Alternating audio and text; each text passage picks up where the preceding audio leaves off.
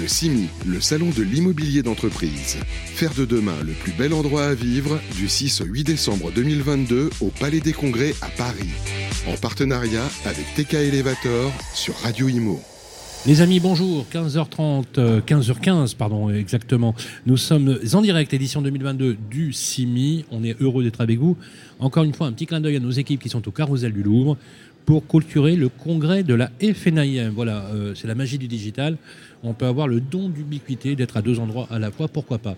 Voilà, il, est, euh, il a presque son rond de serviette sur le plateau de Radio Imo. Il vient régulièrement, justement, nous donner de l'information sur euh, son métier. Et pour cause, il est le patron aujourd'hui d'une des plus grandes entreprises françaises d'intermédiation en matière de bureau, mais pas que. Il est le président de CBRE France. C'est Fabrice Alouche qui est avec nous. Bonjour Fabrice. Bonjour Sylvain, je garde le rond de serviette.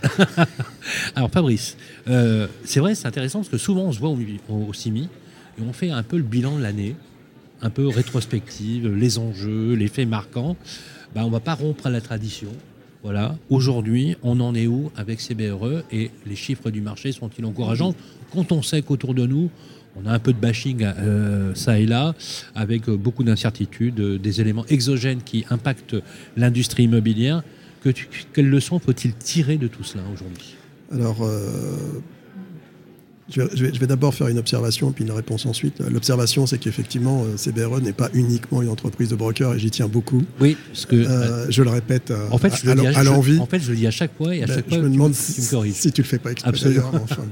ça, ça restera entre nous, même si c'est une communication publique. Non, au-delà de ça, très sérieusement, donc on va, on va parler des marchés. Euh, ce qu'on peut dire de 2022, d'une manière générale, c'est que c'est une, une relativement bonne année. Alors, c'est une bonne année, pourquoi? Et en, en fait, euh, je vais même aller encore un peu plus loin. Je vais parler de 2020 pour passer à 21-22. Euh, en 2020-21, 2020 c'est le Covid, 2021 c'est un peu l'année de rattrapage du, post-Covid et 2022 a bénéficié de cette énergie, de cette dynamique. Donc ça veut dire qu'on a fait un exceptionnel premier semestre en termes de, placement bureau, euh, ce que je disais d'ailleurs à mes actionnaires américains il n'y a pas longtemps, c'est ce qu'on appelle une reverse year, c'est-à-dire qu'en fait, euh, on a mieux, terminé, on a mieux entamé l'année qu'on va la finir, donc c'est assez exceptionnel. Donc cette année, d'une manière générale, sur tous les marchés, ça fonctionne plutôt remarquablement bien. On a su prendre notre place, bien évidemment, euh, au, milieu de, de, toutes ces transactions. Alors, pour être un tout petit peu plus précis, ce qui s'est passé pendant un premier semestre, on s'est retrouvé dans une logique de, de, transactions assez élevées, quels que soient les produits, quelle que soit la géographie. Euh, ça a très très bien fonctionné. En termes de bureaux, on, a, on va atteindre d'ailleurs d'une manière générale sur 2022 euh, des, une très très belle performance, parce qu'on parlait de, de, de, millions, 1 million 9, 2 millions, puis on est passé à 2 millions 100, et maintenant on commence à parler à 2 millions 100, 2 millions 50. On se dit, bon, est-ce bah qu'on retrouve le même niveau de demande placée par rapport à, à l'avant-Covid ou pas? Non, non, mais objectivement. Ah ben je, suis objectif dans tout ce que je dis, hein, Sylvain. Mm. Euh, non, non, ben, ce qu'il faut savoir, c'est que la moyenne décennale, c'est 2 300 000 m2 de bureau, et comme je le répète à l'envie, c'est que de toute façon, avec le télétravail, il y, a de toute façon une raréfaction des, des mètres carrés. Donc aujourd'hui, moi, j'ai toujours dit que ça serait entre 150 et 300 000 m2 de bureau qu'on ne reverrait pas sur le, dans, l'avenir à cause, bien évidemment, du télétravail, des nouvelles normes de travail et des adaptations. Mais euh, là, cette année, de manière surprenante, on va être supérieur à, ce que ce nous, ce qu'on, envisageait. Donc de 2 millions 3 à passer à 2 millions 100, on va dire, pour garder cette, cette mire. Et en l'occurrence, c'est un rattrapage des années passées parce que bien évidemment, une entreprise qui charge des locaux, elle ne cherche pas, euh, il, faut, il faut entre 12 et 24 mois euh, pour, euh, pour bouger. Donc aujourd'hui, on est encore sur cette inertie, sur cette, sur cette, sur cette lancée. En revanche, alors là, je, bascule vraiment, on a, on a, eu un premier semestre d'investissement exceptionnel. L'argent à taux zéro, bien évidemment, c'était la panacée pour tout le monde. Et puis donc le mois de juin, transformation des données, je ne vais pas revenir sur tout, tout pas, je vais pas vous faire la, le, résumé, le résumé des échos à la finance, etc. Tout le monde dit la même chose. Donc en fait, ce qu'on constate, c'est que depuis le mois de juin, il y a de toute façon un coup d'arrêt coup d'arrêt, euh, l'été euh, est passé et depuis le mois de septembre, on a une décélération extrêmement forte euh, du marché de l'investissement. C'est juste, juste un indicateur.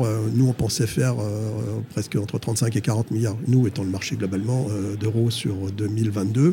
Bon, l'année n'est pas terminée, donc il faut rester prudent, mais là, on sera entre 32 et 35 milliards d'euros. Quand même. Hein. Une raréfaction. Et sur Paris, on a regardé, alors c'est une autre manière de quantifier la décélération, c'est qu'on a 6 milliards d'euros de patrimoine tertiaire qui a été soit retiré du marché, soit non présentés au marché, parce que bien évidemment, il y a le train qui était en cours. Et donc, en fait, c'est une, baisse assez drastique. Alors, ce qui se passe, bien évidemment, euh, c'est à travers la dette et non pas à travers l'immobilier que le problème survient. Et donc, c'est l'absence de dette ou des dettes beaucoup trop élevées ou trop complexes à obtenir, qui font qu'aujourd'hui, on a beaucoup d'opérations qui sont soit postponées, soit retardées, soit euh, rediscutées, renégociées, etc. Donc, mais ça, ça, ça on, va, on, va, on va de toute façon, ça, ça nous permet de passer sur 2023. En 2023, il faut bien s'attendre à un premier semestre extrêmement complexe. Alors voilà, 2023, il s'annonce comment? Voilà. Bah, sur les premiers indicateurs, bien sûr, bien malin celui qui prophétiserait. Hein, euh, oui, mais, à, la limite, on a assez d'éléments pour commencer à se dire comment va se passer le premier semestre. Après, bien évidemment, c'est peut-être un peu trop loin, mais le premier semestre, quoi qu'il en soit, on le voit très très bien. C'est qu'en termes d'investissement, on va continuer cette décélération. Aujourd'hui, c'est où est-ce qu'on est, comment se benchmark le, market, le, marché, comment vaut un, mètre carré de bureau, à quel endroit, etc. Bon, voilà. Donc ça, c'est la, vraie problématique. Aujourd'hui, je ne voudrais pas être expert immobilier parce que les experts aujourd'hui s'arrachent les cheveux pour avoir à redonner des valeurs, ce qui est loin d'être évident, mais on, voit bien qu'il faut bien effectivement euh, repricer tout ça. Donc ça, c'est la vraie problématique. Euh, quoi qu'il en soit, quand on se dit, on regarde les choses, ce qu'on appelle les cash players, c'est-à-dire les collecteurs, euh, que ce soit assurance, SCPI, etc., jusqu'à, on va dire, novembre, un peu avant novembre, on a beaucoup collecté. Donc il y a aujourd'hui de l'épargne qui est arrivée, donc il faut bien, faut bien la positionner. Et puis aujourd'hui, avoir de l'argent entre les mains avec des inflations entre 5 et 7% ça, ce qui est le privilège français, parce que c'est beaucoup, mais c'est un privilège d'avoir que cette inflation-là, bah, vous êtes obligé d'investir. Donc aujourd'hui, on voit bien des, des, des, investisseurs qui aujourd'hui se positionnent sur des produits entre 30 et 50 millions d'euros en région. Il y a moins de volatilité sur les prix, il y a moins de volatilité sur les loyers. En plus, il y a des tensions, parce qu'on a, beaucoup construit, on a beaucoup rempli. Euh, je parle de remplissage au niveau locatif. Donc euh, voilà, donc la situation, elle est un premier semestre tendu, un second semestre qu'on espère meilleur, si on suit les recommandations. On a évoqué, euh, on a évoqué vous avez raison d'ailleurs, pour vous il n'y a plus de débat, hein. les usages ont changé clairement, hein. changement de paradigme, il hein, faut être très clair. on ne consomme plus de la même façon, sur, sur on a quand on parle aujourd'hui, alors j'aimerais bien mieux comprendre, quand on parle aujourd'hui de sobriété, de frugalité sur l'utilisation de l'espace, de quoi on parle exactement? Est-ce que ces entreprises qui avaient peut-être, euh, euh, je prends le cas de la défense, mais peut-être dans d'autres quartiers euh, très exposés, avec des enjeux de présentation beaucoup plus ambitieuses, est-ce qu'aujourd'hui on a un peu plus de frugalité, de sobriété? Est-ce qu'on se montre moins? Est-ce qu'on prend moins, etc. C'est le premier élément. Le deuxième élément, le décret tertiaire aujourd'hui frappe l'ensemble de l'industrie, bien évidemment. Euh, il y a des sujets sur la rénovation énergétique, euh, la, responsabilité sociale et environnementale qui est de plus en plus importante. Voilà, comment vous vous positionnez pour arbitrer tous ces changements massifs Je veux même aller plus loin, Fabrice, cette inflation normative qui pèse de plus en plus sur justement ce type d'industrie. Alors, le premier élément fort, et tu as tout à fait raison, Sylvain, parce que l'un des moteurs essentiels des transactions de plus de 5000 m2 qui est quand même assez, assez, assez dynamique et encore dynamique, hein, parce que nous, on n'a pas été extrêmement favorable en 2023. Le principal moteur, c'est la, sobriété des mètres carrés. Alors, ça, c'est clair, clair et net. Aujourd'hui, il y a une revisite euh, d'essayer de comprendre dans quel univers j'ai envie de travailler demain, combien de mètres carrés je vais avoir besoin, qui va venir travailler, dans quelles conditions va venir travailler. Donc aujourd'hui, ça, ça, occupe beaucoup Une réflexion qu'on n'avait pas aussi présente à l'époque. Exactement. Ce qui amène à deux petits, deux petits paramètres, c'est qu'en fait, on s'aperçoit que euh, la demande moyenne placée est en réduction de 10 à 15% au-dessus de 5000 m2. donc on doit être à autour de 10, 10 000, 10 500 m2. Je ne suis pas tout à fait sûr de mon chiffre, mais c'est de cet ordre-là. Et puis bien évidemment, le, ratio moyen de réduction de mètres carrés, c'est environ moins 20% C'est-à-dire quelqu'un qui, prend, qui, avait 1000 m2 va prendre 800 m2. C'est un peu arbitraire, c'est un peu, un peu pas exact ce que je dis, mais ça donne une vraie orientation de, comment fonctionne le marché. Mmh. Donc très clairement aujourd'hui, oui, la plupart des, moteurs qui, qui, animent l'ensemble des entreprises dans leur mouvement, c'est effectivement des, économies euh, globales. Et le deuxième sujet, euh, tu l'as dit, c'est effectivement tout ce qui est autour de la sobriété énergétique. Alors ah d'abord, il y a celle qu'on commet par nous-mêmes, par nos attitudes. Euh, il suffit d'écouter Madame Borne avec ses recommandations que nous avons mises en place d'ailleurs. je peux vous dire que on met des, on met des cols roulés. Je sais pas bah oui, parce qu'on m'a même accusé. Je, paraphrase un peu, mais, il faisait moins 15, il faisait 15 degrés l'autre jour dans les bureaux. Ah ouais. Oui, oui, parce qu'en en fait, on baisse le, on, baisse. Il y a une telle inertie pour le week-end, on baisse le ah week-end. il y a une telle ah inertie. Donc là, ça va mieux. Aujourd'hui, tu peux venir au bureau. Ouais, c'est un peu léger. hier, c'était quand même très particulier. Mais même moi qui suis frileux, comme je sais pas quoi. Ah ouais, donc, moi aussi. Euh, donc voilà, bon, bah, en dehors de la galéjade, effectivement, donc il y a toute, toute cette, notion de recherche d'économie, euh, quoi qu'il en soit. Et effectivement, tous ces plans de, euh, sur la notion climatique, sur l'empreinte carbone, sur l'énergie. Fabrice, ça a un impact surtout hein, dans l'activité. Oui, oui, oui, oui, oui, oui. Mais ce que je voudrais dire, c'est, je, vais, basculer sur un autre point, c'est pourquoi on a acheté Green Solus au début de l'année. Enfin, ça s'est fait en juin définitivement. Green Solus, c'est l'une des, sociétés un peu fer de lance en termes de, développement durable. Donc, on hein. avait déjà une équipe. Voilà, c'est complètement stratégique. On avait une telle demande. Alors sincèrement, moi, j'ai, abordé ça par l'angle du business en me disant bon, ben voilà, c'est un, un, secteur sur lequel on va pouvoir développer, commencer à gagner de l'argent. Et puis plus j'avance dans le sujet, plus je me dis, ben, effectivement, c'est autre chose que, de, que du business. C'est aussi du business. C'est aussi euh, de, de l'attitude. C'est, c'est, presque, j'allais dire, de la philosophie euh, quotidienne. Ou une anthropologie urbaine. exactement, exactement, exactement. Et il y a une phrase qui m'a été prononcée un jour, je me souviens très bien, quand j'ai commencé à négocier l'entreprise, c'était en fait, euh, l'humanité n'a pas besoin qu'on la sauve, c'est l'humain qui a besoin d'être sauvé, l'humanité. Et, j'ai trouvé ça excellent parce qu'effectivement, la planète, elle survivra. C'est, elle, nous survivra, ah absolument. voilà, donc tous ces éléments-là, fait d'ailleurs des conférences, on, a, on, sponsorise, on parraine toutes les, toutes les conférences concernant l'ESG. Donc aujourd'hui, nous, nous avons une quarantaine de personnes qui euh, travaillent uniquement sur, ces, sur la notion de développement durable, je vais revenir dans un instant. Et en, en Europe, on est déjà plus de 200 personnes. Et nous, on a quatre euh, grandes activités. La première, c'est la formation. Alors la formation, pourquoi C'est un peu troublant quand on ira faire de la formation, c'est qu'en fait, on s'est rendu compte que beaucoup de nos clients ne savaient pas de quoi ils parlaient.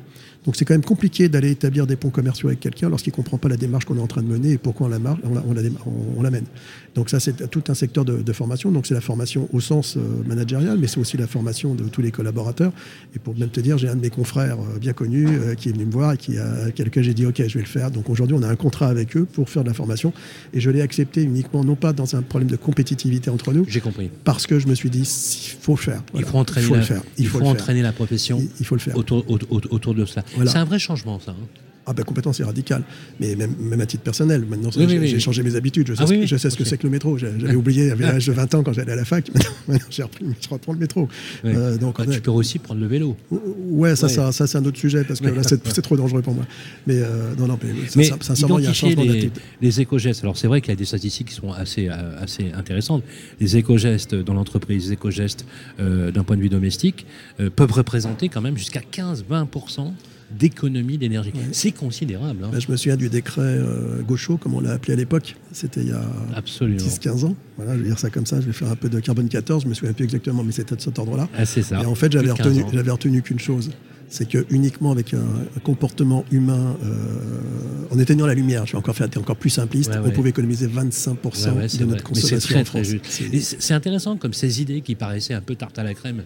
Tu te rappelles à l'époque on en a tous rigolé un peu, pour le dire. Euh, paraissent euh, aussi évidentes.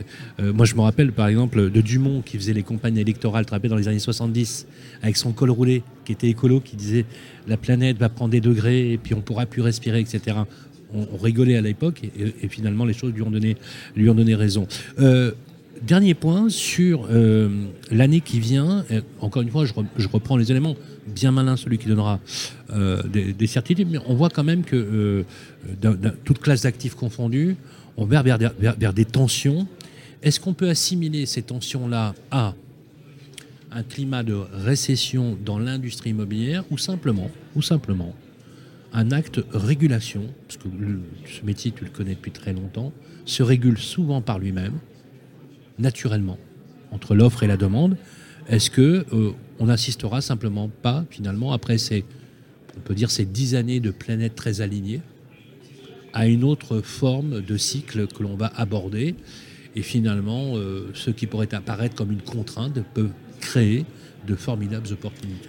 Alors, il y a beaucoup de, questions, d'observations dans, la Voilà, on est plus dans le domaine de l'échange que de la question. Oui, ouais, exactement. Bah, euh, D'abord, oui, on, est en train de changer de, cycle. Simplement, par exemple, tu prends un immeuble qui fait 10 000 m2 de bureau. Aujourd'hui, on l'occupait avec 700, euh, 800 personnes. Aujourd'hui, avec le télétravail, on est à 500 personnes. Qu'est-ce que je fais de mes mètres carrés en fonction de l'heure et de, l'usage? Ça, c'est des questions euh, basiques.